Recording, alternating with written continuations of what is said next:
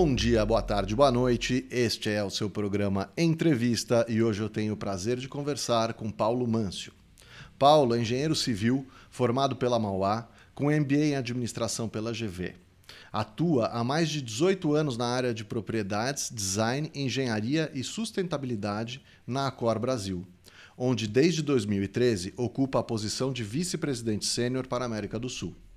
Além disso, Paulo também é professor do curso de pós-graduação em Arquitetura e Design de Interiores para o Mercado de Luxo da Universidade do Vale do Itajaí, já tendo ministrado aulas, palestras nos Estados Unidos, Itália e Chile, entre outros. Tudo bom, Paulo? Olá, Raul, boa tarde, tudo ótimo. E você?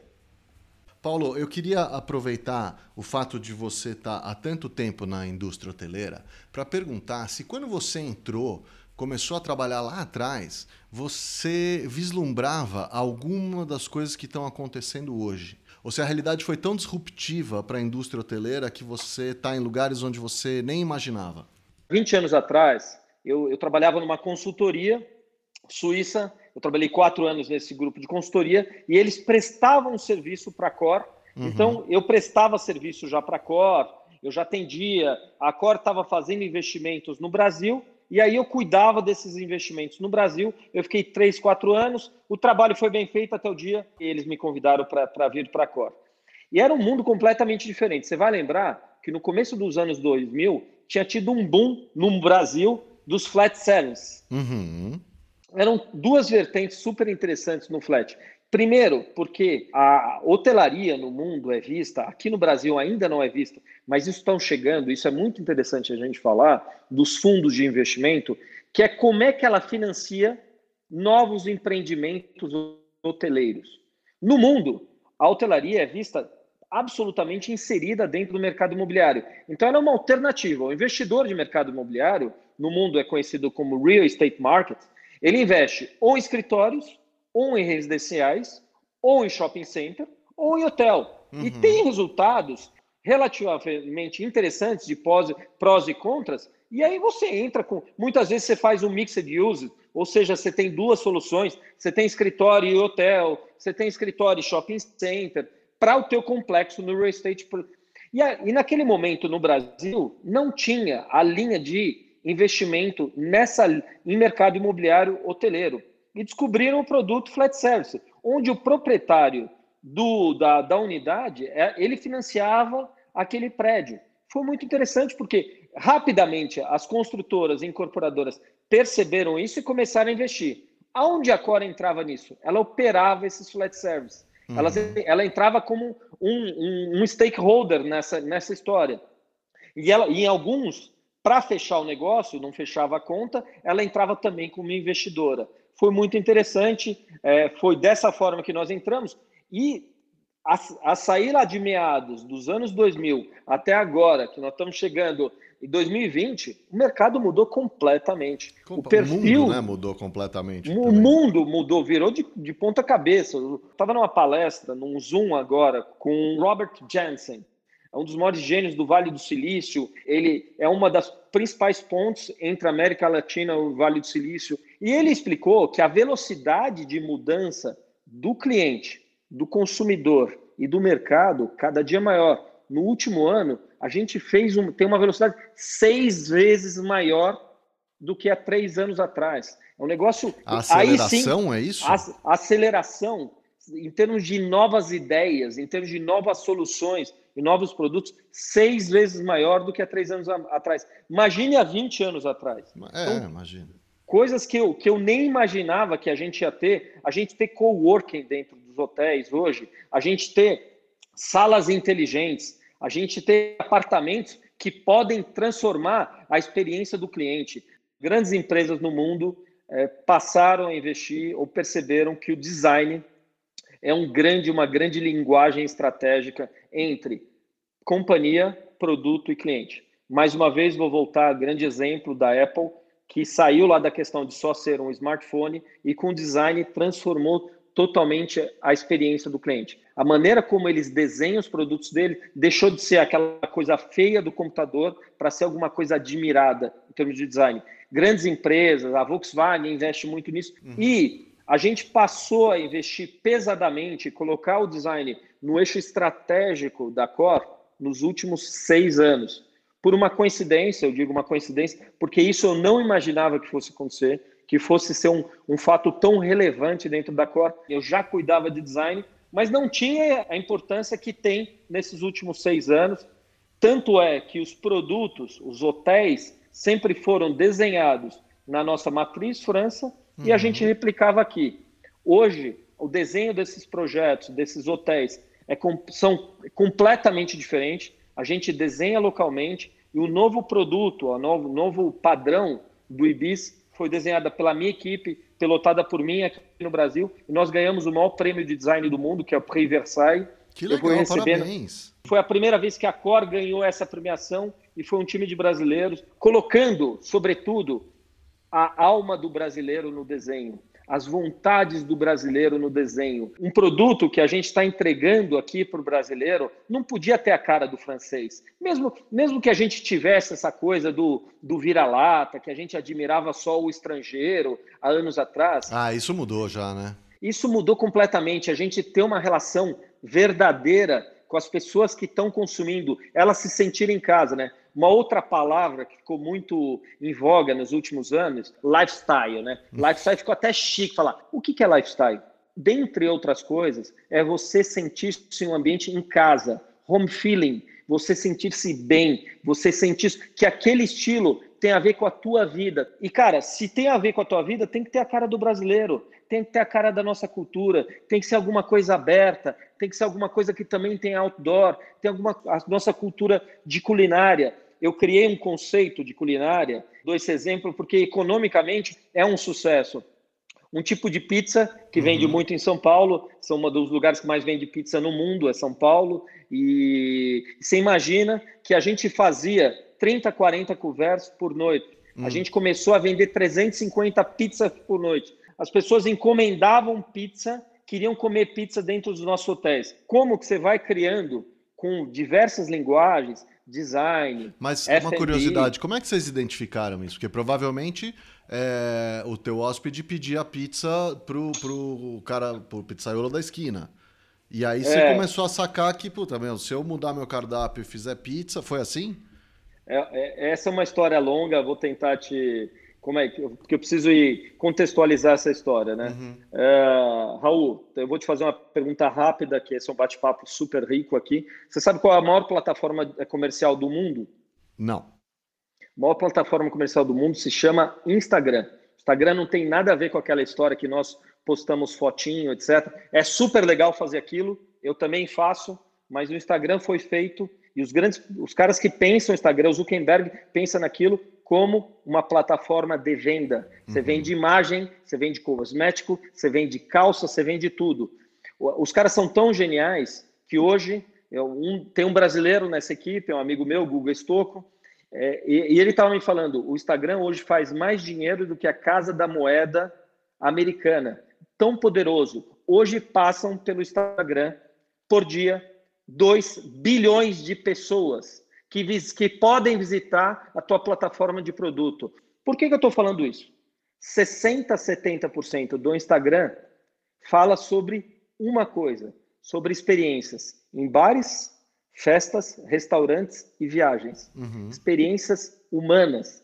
A gente começou a estudar isso, essa relação entre cliente, como que as pessoas se relacionam, como elas aparecem, e a gente quis trazer isso dessa relação com comida, com bar, com desenvolvimento, com experiência para dentro dos nossos bares. A gente criar atmosfera. Eu é, tenho grandes amigos que moram aqui em São Paulo, na Vila Madalena. Uhum.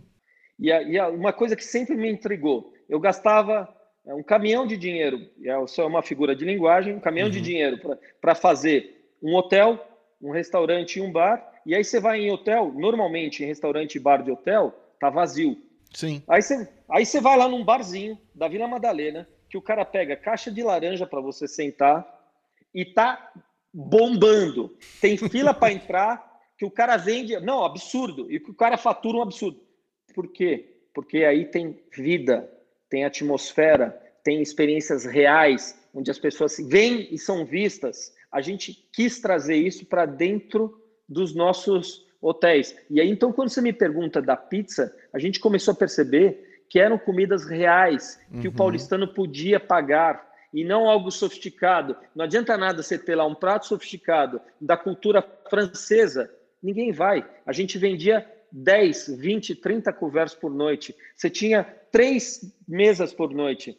Hoje, você bomba em alguns hotéis, claro que não nesse momento, mas você bomba os hotéis com coisas que tem a cara da cultura do brasileiro. Se você está no Rio de Janeiro, você vai querer, a gente vai desenvolver um menu e uma experiência com a cara do carioca. Você está em Porto Alegre, uma coisa localizada. Não, mas entendi, desculpa te cortar, mas entendi perfeitamente. O cara vai lá e fica no teu hotel porque tem vida. Porque tem vida, porque tem atmosfera. Vida. Não é porque tem, tem pizza, é história. porque tem vida. Claro, porque tem a cara dele, porque tá uhum. ele está sentindo bem, porque tem. Por que, que você vai para a Vila Madalena? Porque é, um pouco de você tem ali, porque você está curtindo, porque a relação com o outdoor, porque fala a linguagem do paulistano, o paulistano normal de classe média vai frequentar numa boa. Sim. E é isso que traz pujança econômica para uma, uma sociedade. Porque a sociedade americana é sustentável quando a classe média tem poder econômico de consumir. É, e essa história é óbvio assim. Então é um pouco dessa explicação, ela tem várias vertentes, mas um pouco dessa explicação de que você acaba de me perguntar. Bom, o assunto deu uma derivada aqui, porque eu tinha uma pergunta engatilhada para te fazer Vambora. uns minutos atrás, e o assunto deu uma derivada, mas eu queria voltar nisso. É, você sempre foi apaixonado por design, então? Eu sempre fui apaixonado e trabalhei com design, mas muito mais profundamente nos últimos cinco ou seis anos. Era aí que eu queria chegar. Então, assim, era uma coisa que você, assim, é, vamos dizer, gostava e nem sabia? Ou você já gostava? Eu estou te perguntando isso por quê? Porque em off você estava me contando que uma das paixões da sua vida é dar aula. E eu falei, que coisa louca, né? O cara dá aula de design, de arquitetura. Como é que é isso, né? Cara, muito legal, porque isso também está ligado a uma das características que acho que você já percebeu, que é que eu, é eu tenho um tesão pela vida, Raul. Hum. Eu adoro, eu adoro, sou apaixonado pelo que eu faço. E exatos 10 anos atrás, tocou o telefone, para variar, eu sempre trabalhei muito, e eu estava lá na Cora, era um dia bem tarde, me liga um cara, Olá, boa noite, tudo bem? Tudo bem, tudo bem. É, quem é o senhor? Paulo Manso, os caras. Ah, eu, meu nome é. Eu não vou falar o nome dele, mas meu tá. nome é tal, e eu sou o reitor da universidade tal. Uau, que legal. Boa Bom. noite, tudo bem? Uhum. Tudo bem. Eu queria convidar o senhor, me passar o seu nome, mas eu queria te convidar para dar uma aula. Eu falei, eu, eu sempre fui meio assim, né? É, eu falei, cara, é, senhor, muito obrigado, prazer falar com o senhor. É, eu sempre sonhei em dar aula eu tenho um desejo enorme em dar aula, mas eu nunca dei aula, eu não tenho a menor ideia como é que dá uma aula. E aí ele falou, cara, vem aqui falar comigo. E esse cara me ensinou a dar aula. Que legal, é cara. É, uma, essa é uma história linda. Eu sou extremamente grato a essa pessoa. E aí que eu, que eu conheci, agora vou entrar de fato na tua pergunta, eu conheci das paixões reais da minha vida, que é ensinar. Né? E, e, às vezes eu me pergunto por que, que eu gosto tanto, né? Eu vou dar aula, cara, hoje sábado, a hora que todo mundo está dormindo, sábado 8 horas da manhã eu estou dando aula, eu dou aula domingo o dia inteiro, eu dou aula segunda-feira é, 7 horas da noite até 11 e meia da noite, super cansativo, mas eu adoro. É, muita gente me pergunta, e me pergunta também da habilidade de ensinar, eu me tornei também um palestrante, adoro palestrar, é, me sinto bem falando no palco, caramba, trocando, mas o que mais me encanta é a troca com o cliente. E com o cliente e com o aluno. Eu ia falar aluno, saiu a palavra cliente, esse é meu hábito comercial. é, quando me perguntam, eu falo, eu muito mais aprendo do que eu ensino. Claro que eu ensino muito uhum. e eu procuro transmitir o máximo de, de conhecimento, mas eu aprendo muito. Não é só isso, porque você aprende a raciocinar muito rápido. O cara está te, tá te fazendo uma pergunta ali, você tem que ser muito rápido para ali se desenvolver uma outra linha de raciocínio, o conteúdo e a forma do conteúdo, né? A maneira como você vai transmitir isso, como isso vai ficar palatável para aquele teu cliente, para aquele teu aluno, para aquele teu interlocutor. Então, a maneira como você faz isso é a genialidade dessa velocidade que é muito interessante. E para isso você tem que ter muita sensibilidade, né, Raul? Uhum. A sensibilidade é o que pauta essa relação. A sensibilidade é o que vai melhorar a tua frequência com o teu cliente, com o teu aluno, com as pessoas que você se relaciona, com a tua família. É a maneira como você vai, é o tom que você dá, aquele conteúdo. Porque muitas vezes essa frequência que você estabelece com os alunos, é, é, isso é muito interessante para você treinar, para você se aprimorar como ser humano. E isso é muito legal Além do, do, tema, que é a arquitetura, o design, que eu sou apaixonado, eu sou um apaixonado mas, mas pelo... Pera um pouco, essa tenho, coisa da conexão, essa coisa da conexão é muito interessante. Você acha que o fato de você dar aula, você aprende a ter, aprende, não sei se é a palavra, né? Mas você desenvolve um poder de se conectar com as pessoas e você acaba que uh, utiliza isso também na tua relação familiar e na tua relação com o, no mundo dos negócios, é isso?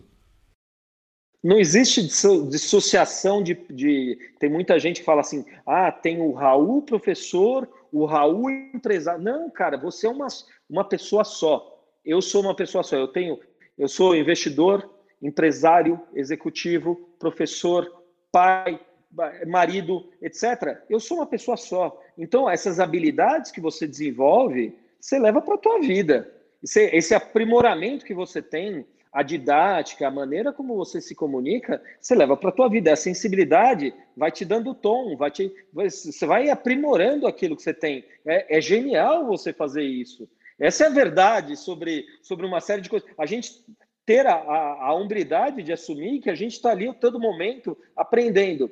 Eu posso trazer um outro elemento que aqui que faz parte de uma das outras paixões, tem muito a ver com esse tema. Por favor eu, eu gosto de dividir, eu gosto muito de ler. Uhum. E aí me uhum. perguntam, ah, mas o que, que você gosta de ler? Eu gosto muito de ler sobre biografias. Eu gosto muito de aprender com outras pessoas que deram certo. Aprender dicas, aprender lições.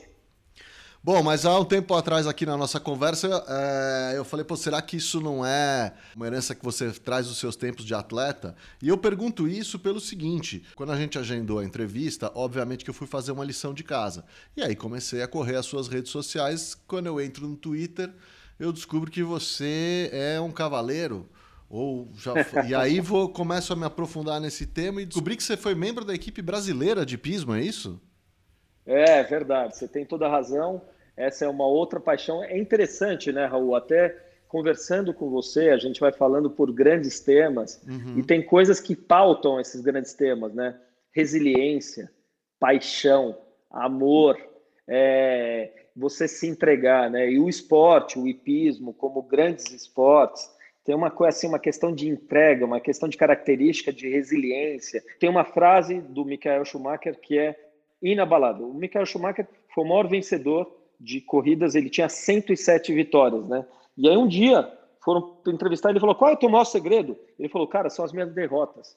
Porque é na derrota que eu me reconstruí e todo dia que eu tive que acordar de manhã para fazer alguma coisa melhor, eu me forcei a dirigir melhor e foi assim que eu consegui atingir esse número de vitórias. É muito, se você pegar a semântica e entrar nessa nessa reflexão, isso é muito interessante, uhum. porque é nas dores, é nas dificuldades, né, quando você perdeu, quando você não foi bem naquela competição, que é isso que te fez melhor, é aquilo que aquela dor que fez você tirar mais força, você renascer, ressignificar aquela dor. Isso você traz para a vida executiva, você traz para uma relação é, com pessoas. Paulo, eu sei que você também é muito envolvido com sustentabilidade, talvez até seja também uma coisa que veio do hipismo, né? dessa convivência com a natureza e com o meio ambiente. É uma outra coisa que realmente eu me interesso profundamente é sobre o que, que a gente está fazendo com, com o nosso planeta, né? Como que a, que a sociedade interage entre si e como é que ela interage, o footprint que ela deixa para com o planeta, a gente fazer uma reflexão e desenvolver um trabalho e devolver isso para o nosso planeta. Foi dessa forma que também, alguns anos atrás, eu comecei a me aprofundar em alguns temas muito correlatos à sustentabilidade, uhum. muito legal também. Eu desenvolvi algumas, alguns trabalhos profundos sobre consumo de energia, consumo de água e consumo de gás. Claro que dentro da COR, esses trabalhos ganharam uma relevância enorme. A ah. gente percebeu que isso ia ter um, um, um impacto no resultado da Cor. Um resultado para com o mundo, um resultado para com a sociedade e um resultado econômico para a Cor. Eu uhum. digo que o primeiro plano da sustentabilidade é a sustentabilidade econômica. Se a gente não tiver sustentabilidade econômica, a Cor não vai existir. As empresas Exato. não vão existir. Não tem nem Pô, por isso onde é começar. básico. Não tem nem por onde começar. Eu digo que o primeiro e o mais forte eixo sustentabilidade é planejamento. A melhor obra é a obra mais bem planejada. Ela vai ter um impacto muito menor ela vai consumir menos energia, ela vai gastar menos água, ela vai consumir menos gás. Se você pensar melhor as soluções, gastar menos concreto, gastar menos forma, você vai ter um impacto melhor com relação à sustentabilidade. Então, esse é um trabalho que eu já faço há muitos anos. Claro que em prol da companhia que eu trabalho, que é a Cor, acabei me especializando nisso. Eu, eu dividi com você e, e é um prazer falar sobre isso. Em 2017, acabei recebendo esse prêmio de Green Building Leader do Green Building Council Internacional por esse, por esse trabalho de economia de energia, de consumir melhor energia, de desenvolver tecnologias que gerassem um consumo mais adequado, mais consciente, mais inteligente de energia. Então, há dois anos atrás, eu fui convidado para ser conselheiro diretor do Green Building Council Brasil. E isso é um prazer, é um orgulho que eu tenho. Green Building é um líder em trazer soluções sustentáveis, certificação sustentável, sistemas de gestão de sustentabilidade. Mas o que é exatamente o Green Building Council? É um, uma agência de fomento? De uma forma bem clara, o Green Building, essa organização, ela fomenta, trabalha a gestão da sustentabilidade quando você está fazendo a sua construção ou a sua reforma, trazendo elementos reais para a gente cuidar melhor do planeta, cuidar melhor da energia, como que a gente gasta essa energia, dos materiais, como utilizar materiais que tenham um menor impacto na, no planeta, como os recursos que nós temos disso.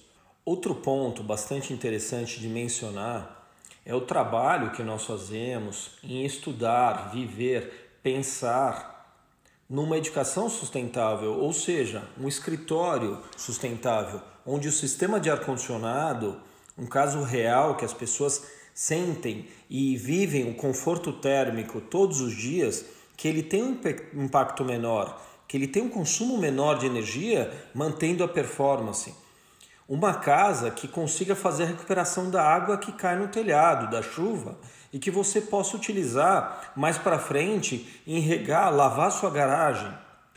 Um hotel que consiga fazer o retratamento das suas águas cinzas, ou seja, você capta a água utilizada na pia, você trata ela e você pode usar na drenagem, pode usar nos vasos sanitários, sempre pensando no recurso e no planeta.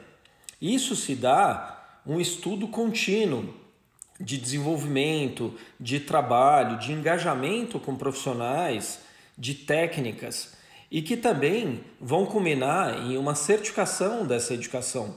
Então, o Green Building ele trabalha essa certificação, ele tem os guidelines para isso que nós falamos, essas e isso tem uma iniciativa sociocultural, um legado cultural, um legado na sociedade muito importante, criando uma ampla rede colaborativa de participação do poder público, o poder privado, a sociedade civil, a população. Então, é o engajamento de todos como um legado que nós estamos deixando. Mais uma vez, usando essa palavra tão importante, tão forte que nós sempre buscamos como propósito e legado.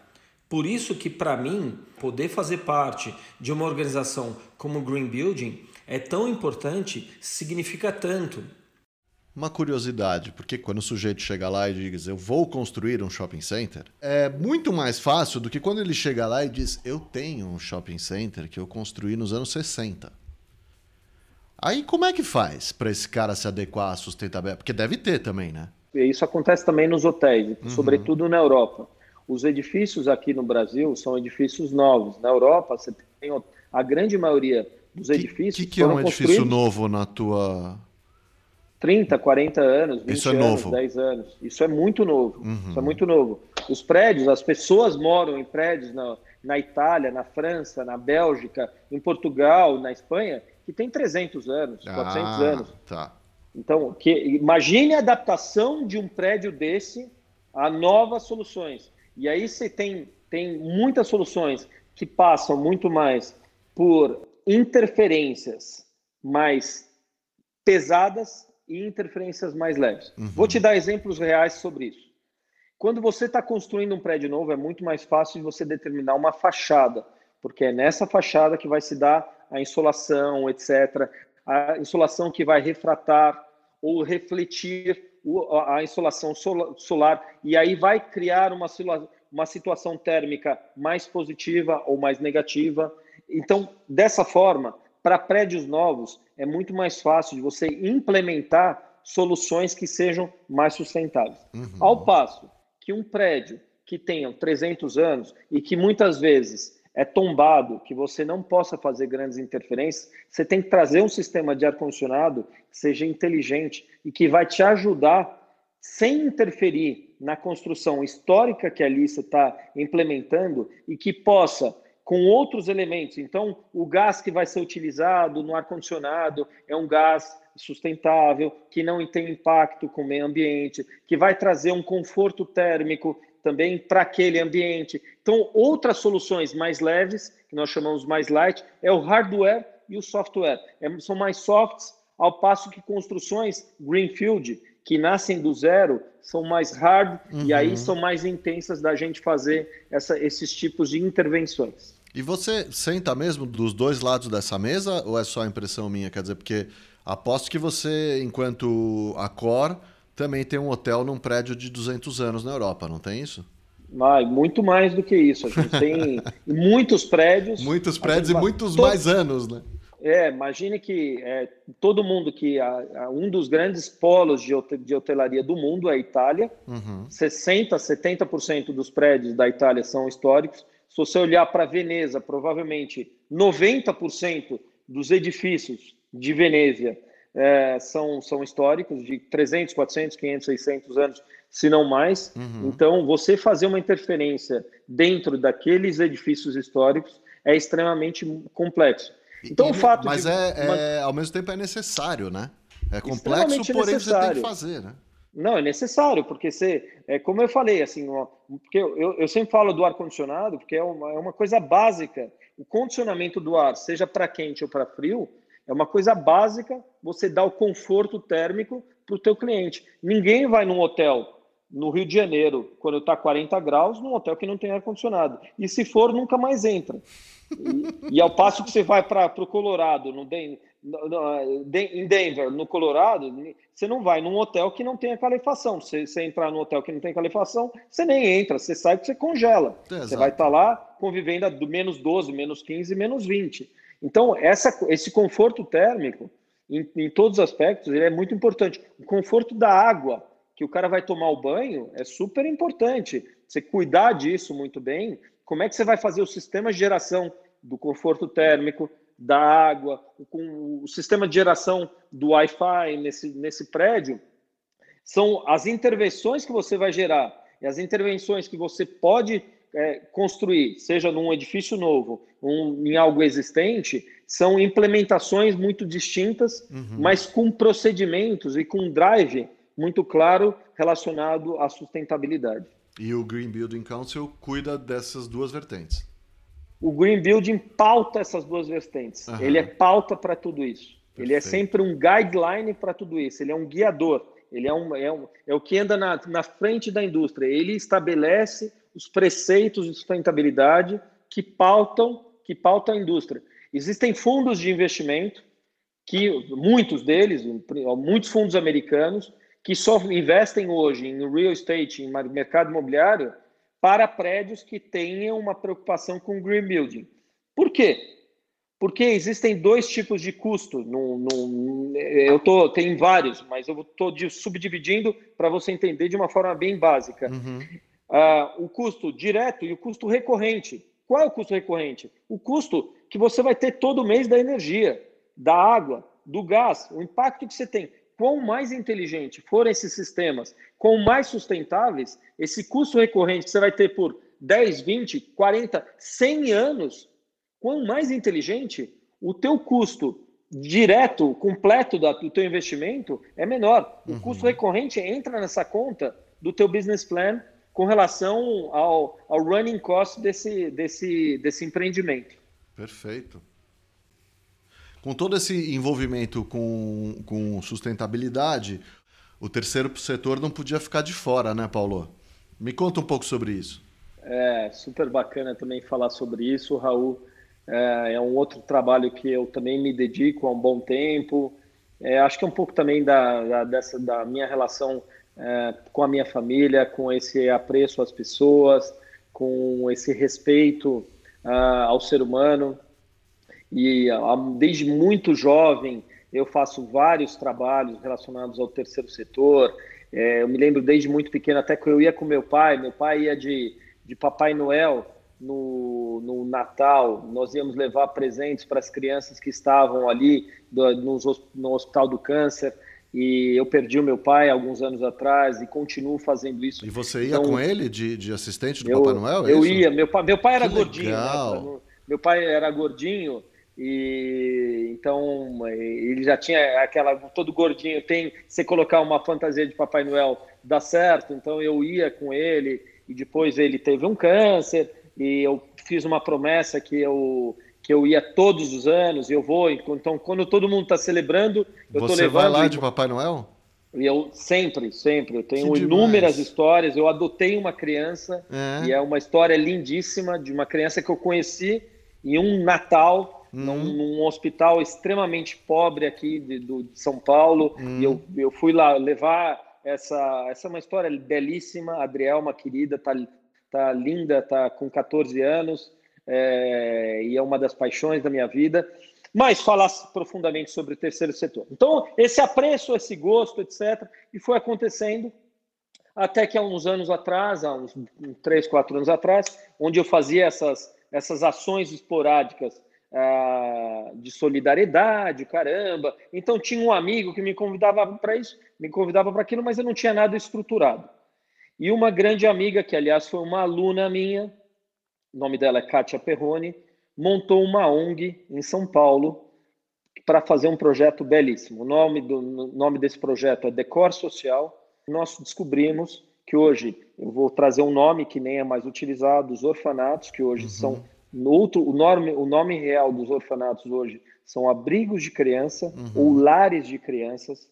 Nós já reformamos sete orfanatos, que agora não são mais orfanatos, são abrigos, uhum. e deixamos para essas crianças, entregamos, e as crianças falando: olha, isso me deu dignidade, eu não tinha uma casa e agora eu tenho uma casa. Você reforma o quartinho da criança, você reforma a salinha do orfanato, você reforma o banheiro, você reforma a salinha de jogos, você o deixa a, né? aquele, você deixa o refeitório, você faz um armário, uma criança que nunca teve um armário, armário para a gente que tem uma vida pseudo-normal, isso é uma coisa muito normal, a gente nem dá valor. A pessoa não consegue ter uma roupa porque não tem um armário para guardar. Ela acha que aquilo ali ela nunca vai conseguir. Isso são, são mensagens subliminares que é, que é, e isso é um aprendizado enorme. Eu vou lá, eu, eu né, nas inaugurações que nós vamos, eu já fui pintar eu levei a minha equipe e eu pessoalmente peguei o rolo e pintei, ajudei a pintar, porque era necessário, porque muitas vezes você também não tem recurso,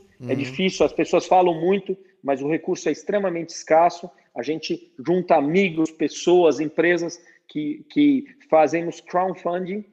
Crowdfunding, você sabe muito bem, é um nome muito bonito é um nome muito bonito para falar vaquinha. Uhum. Então, a gente faz essa, essa coleta de, de, de investimento para fazer as reformas, trazemos os arquitetos que muitas vezes fazem algum ou trazem parceiros para pintar, para fazer a obra, etc. entregamos para as crianças. Esse é um projeto belíssimo, eu tenho o maior orgulho de falar que eu faço parte dessa turma, pilotada uhum. pela Kátia Perrone, é, o Decor Social. Então, é, esse e outros projetos que eu, aliás, que acho que todos nós devemos fazer é, e nos, nos a, aplicar, doar parte do nosso tempo, parte da nossa, da nossa inteligência, ou, ou, ou, enfim, da nossa energia, do nosso amor, dessa paixão que eu tenho tanto por trabalhar, por me dedicar como professor, investidor, também me também é, dedicar um pouco dessa energia, dessa paixão, dessa influência para com o terceiro setor. Agora, rapidinho, queria saber só duas últimas coisas. Qual é o seu superpoder e qual é o seu real sonho de vida? Essa é o Raul está é, tá trazendo uma das são as duas perguntas que eu faço. É, a minha profissão me faz eu eu fazer muitas entrevistas com muitos candidatos a posições na Cor, tudo. E aí são perguntas. Por que, que eu faço essas perguntas? Né? Eu já te respondo, não vou fugir, não. Ah, mas por que, que eu faço essa, essas perguntas? Porque a grande maioria das pessoas que vêm falar, principalmente no mundo profissional, vem com com uma, um estereótipo muito já bem pré-definido e que na realidade são grandes mentiras ou são grandes inverdades, né? Quando você mexe com as emoções das pessoas ou como você tenta trazer a verdade das pessoas, buscar lá a sua essência, tirar o estereótipo, isso é muito interessante. Mas eu vou dividir com você o que, que é o meu, o meu grande é, tesão de vida é o prazer. Eu ainda não tive filhos hum. e o meu grande sonho é ter um filho. Uhum. É, nós estamos tentando, eu com a minha esposa, estamos tentando, e eu também tenho um, um sonho ainda mais, mais completo do que isso, que eu queria construir um orfanato e, e, e, e acolher crianças é, que precisem, um lar de crianças. Então, esse é um, um sonho que eu tenho, e é meu superpoder, é, além de ser um grande apaixonado pelo que eu faço, que eu acho que é um puta de um segredo que é, que é muito bom, é, eu quase não preciso trabalhar porque gosto tanto do que faço, é a resiliência. É, todas as pessoas que têm um pseudo-sucesso, ou que deram bem, ou que têm, uh, um, uh, têm relevância no que fazem, elas tiveram muita dor, elas passaram por momentos muito delicados, elas já apanharam muito na vida, já passaram por grandes dificuldades, por muito não. O grande líder é os caras que sabem conviver com não. Porque conviver com sim é muito fácil. Opa, e as pessoas um, né? falarem com sim é muito fácil. Quero ver o cara conviver com o não, falar o não, transmitir o não, porque o bom não é o cara que tem uma grande argumentação para responder sobre aquilo. É, então, acho que a minha grande, o meu, meu superpoder é a resiliência de, de renascer das cinzas, mesmo em grandes dificuldades, sobreviver, reaprender e bola para frente. Porra, bacana demais, cara. Adorei conversar com você, te conhecer um pouco melhor. É, queria te parabenizar por, meu, tantas, tantas coisas bacanas. É, e é isso, cara. Você quer deixar uma mensagem final aí para os nossos ouvintes? Fica à vontade. Porra, Raul, também um prazer falar contigo. Um grande. Eu, eu queria sim deixar uma mensagem e eu não quero que ela seja inoportuna é, é um momento que a gente está vivendo. É, a gente está passando por um momento delicado desse, da, dessa história da pandemia, extremamente sério, extremamente importante. E uma das coisas que me fazem, me trazem, uh, e que também eu estou atravessando, eu já estou na sexta, sétima, entrando na sétima semana de quarentena, de home office, uhum. embora esteja trabalhando muito, mas é a ressignificação. Eu acho que é uma, um, um momento bem importante para você recalibrar os seus valores, recalibrar as suas verdades, recalibrar o que de fato a tua relação com as pessoas, recalibrar a sua relação com o planeta. No momento que nós demos uma parada forçada, então é importante você, com leituras, com reflexões, é muito voltar, né? Os grandes pensadores, os indianos, que são grandes, os grandes CEOs do mundo, do mundo são craques em descobrir novas soluções lá dentro da nossa consciência. São perguntas que a gente faz. Então, como mensagem final, essa ressignificação, essa recalibragem, sair melhor desse momento, tentar fazer do limão uma limonada, tentar encontrar nesses momentos duros e difíceis da quarentena coisas melhores para você poder aplicar depois da, da, desse momento delicado chamado como crise. E eu tenho certeza que o mundo vai ser melhor. Cabe a nós, fazermos isso, mas eu acho que a gente é, é um exercício bacana da gente da gente fazer é, durante e no pós no pós crise. E deixar também o meu abraço para você, Raul. Prazer falar contigo. perguntas super pertinentes e inteligentes. Bom papo, grande abraço, meu amigo.